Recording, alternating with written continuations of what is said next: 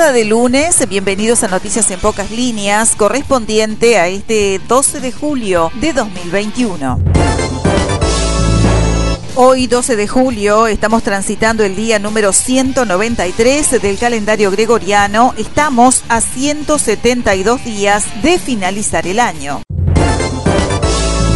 Hoy, 12 de julio, es el Día Mundial de la Medicina Social en honor al nacimiento del doctor René Favaloro. Este día fue instituido en el año 2004 en honor al destacadísimo doctor René Favaloro, cardiocirujano argentino cuya excelencia profesional trascendió ampliamente las fronteras de su país. En la jornada de hoy lunes, 178.000 estudiantes de educación media de centros educativos públicos y privados retornan a clase en todo el país. El presidente del CODICEN, Robert Silva, y otras autoridades acompañarán a los estudiantes en la vuelta a la presencialidad en Salto y Paysandú. Continuación repasamos los datos del último boletín del Sistema Nacional de Emergencias COVID-19 en Uruguay. En la jornada de ayer domingo se detectaron 315 nuevos casos, 8 muertes y hay 151 pacientes en cuidados intensivos. Actualmente hay 7.220 personas cursando la enfermedad. Interior investiga muerte violenta de una persona en situación de calle en la Aguada. El hombre tenía sangre alrededor de su cuerpo y un golpe en la cabeza. Bustillo dijo que es ministro de un gobierno blanco y colorados le respondieron. La subsecretaria Carolina H. y diputados del Partido Colorado le recordaron al canciller que gobierna una coalición de cinco partidos. Trabajadores de casinos de Colonia y Melo se declararon en conflicto. No abrirán las salas en la jornada de hoy. Los trabajadores de casinos del estado de Colonia y Melo pararán por tiempo indeterminado. Desde la jornada de hoy rechazan el traslado de un compañero y reducción del servicio de guardia. En estas vacaciones de invierno aumentó hasta 25% la movilidad respecto al año pasado. Policía Caminera realizó este domingo un operativo retorno en las rutas nacionales. La Dirección Nacional de Policía Caminera realizó un operativo sobre las rutas nacionales con motivo del retorno de visitantes en el marco de la finalización de las vacaciones de invierno. Intervinieron en esta actividad 80 efectivos desplegados en todo el territorio nacional.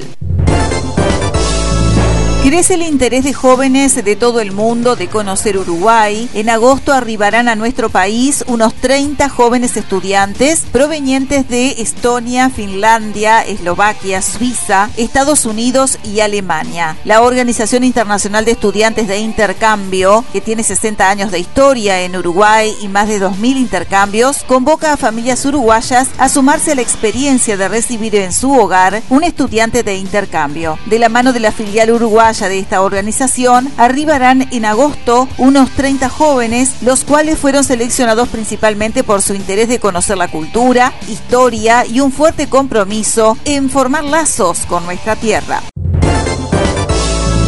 Cabildo Abierto defendió borrador de proyecto para ley de medios. Quienes emitieron opinión confesaron no haber leído el proyecto de ley. Se señala desde el partido. El Cabildo Abierto emitió un comunicado en la jornada del sábado donde defiende un borrador de una iniciativa del partido para la ley de medios luego de que se desate una campaña que desinforma y confunde a la opinión pública. Uruguay elegido por Volkswagen en Latinoamérica para fase de prueba para autos eléctricos. De aprobar esta etapa se espera que en 2022 se pueda vender este tipo de unidades en el país.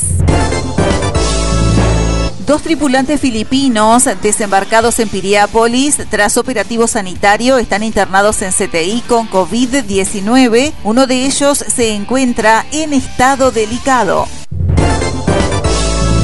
La Universidad de la República anunció posibilidad de retomar algunos espacios presenciales. Rivera podrá volver a las aulas, mientras que Montevideo y Tacuarembó tendrán un sistema mixto entre virtualidad y presencialidad.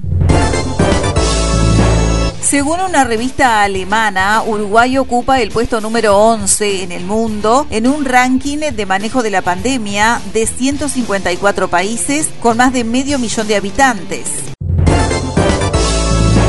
El ministro del Interior, Luis Alberto Heber, se refirió a la ley de urgente consideración y se mantuvo firme en cuanto a la ley que habilite los allanamientos nocturnos.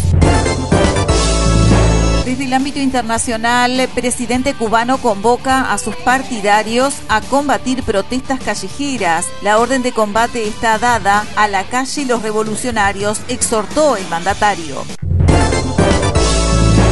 presidente de Perú ratifica que en su país se celebraron elecciones limpias. Francisco Sagasti afirmó que durante los comicios todo se ha ceñido a las reglas establecidas. Deporte. Al aire.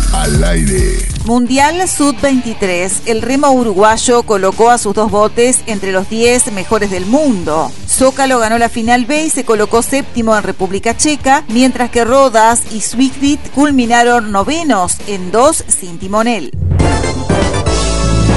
Eurocopa, Italia, campeón de la Euro 2020. Italia venció a Inglaterra en los penales en su cancha ante un eh, Wembley repleto que quedó inmudecido ante el batacazo de los visitantes.